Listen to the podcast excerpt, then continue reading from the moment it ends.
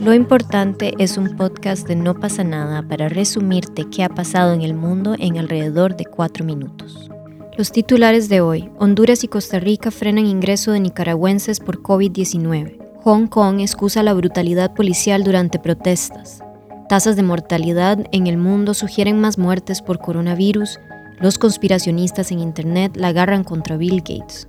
Honduras y Costa Rica estrecharon la vigilancia fronteriza en las últimas semanas para protegerse ante lo que ambos gobiernos consideran una respuesta inadecuada de Nicaragua ante la pandemia. Mientras todo el mundo adopta medidas restrictivas, en Nicaragua no se han decretado limitaciones y por el contrario, el gobierno ha convocado a marchas y celebraciones masivas. Los policías y militares hondureños impiden el ingreso de nicaragüenses por puntos ciegos, y las autoridades aduaneras, sanitarias y migratorias también han reforzado la vigilancia epidemiológica en la aduana. El médico que examina a los camioneros dice que los transportistas le informan que en Nicaragua no se ven medidas de protección como en el resto de Centroamérica.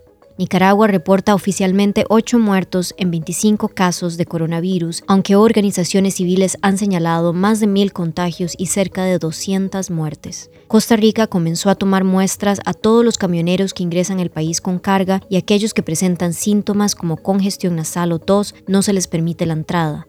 Adicionalmente, el país movilizó sus seis cuerpos policiales para reforzar la vigilancia fronteriza. Costa Rica tiene una población de cerca de 500.000 nicaragüenses que se movilizan regularmente entre los dos países, pero se ha impedido el reingreso de los vecinos del norte al país. Adicionalmente, se están utilizando drones para vigilar la frontera desde el aire y se ha instalado una base aérea en la zona limítrofe para realizar patrullajes aéreos.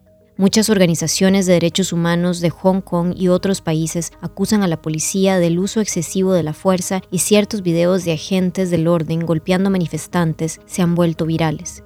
Pero Hong Kong, en un informe de mil páginas que no es del agrado del movimiento pro democracia, excusa a las fuerzas de seguridad y dice que las acusaciones de brutalidad policial se convirtieron en un arma política. El movimiento ha pedido una investigación verdaderamente independiente sobre los actos de brutalidad policial. ¿Cuál es el verdadero balance del coronavirus en el mundo?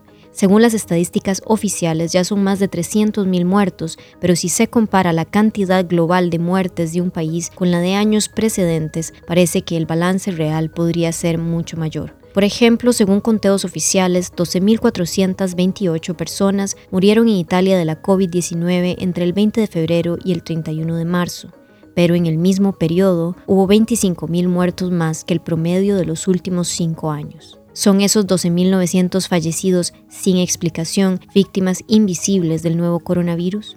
En Estados Unidos la diferencia es aún mayor, en marzo, un mes en el que el país no estaba aún tan afectado por el virus, la diferencia entre los muertos oficiales de la COVID-19, que fue 1.800, y la sobremortalidad de 6.000 personas es tres veces mayor. El exceso de muertes en un periodo de tiempo determinado es el mejor indicador del verdadero impacto del coronavirus. Estas cifras nos permiten conocer el impacto real y además son medida comparable a nivel internacional pero aunque probable, es imposible afirmar con certeza que estas decenas de miles de muertos adicionales son todas víctimas del virus que no fueron contabilizados. La sobremortalidad puede explicarse porque hay víctimas del coronavirus que no fueron identificadas, pero también porque hay enfermos que fallecieron debido a la saturación de los hospitales.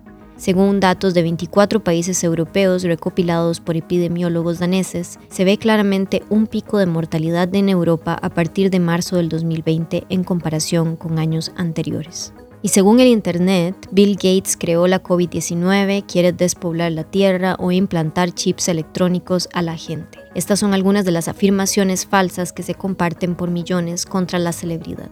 El cofundador de Microsoft se convirtió en el blanco favorito de los conspiracionistas. Por ejemplo, existe un video que acusa al estadounidense de querer eliminar al 15% de la población mundial mediante las vacunas, que ha acumulado casi 2 millones de visualizaciones en YouTube.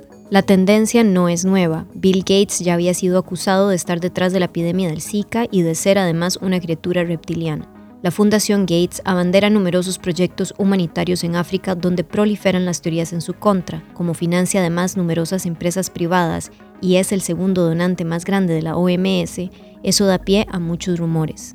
Según expertos de las teorías conspiratorias, su riqueza y liderazgo en el sector tecnológico hacen de él un sospechoso a la fuerza de la extrema izquierda, mientras que la extrema derecha repudia su influencia internacional.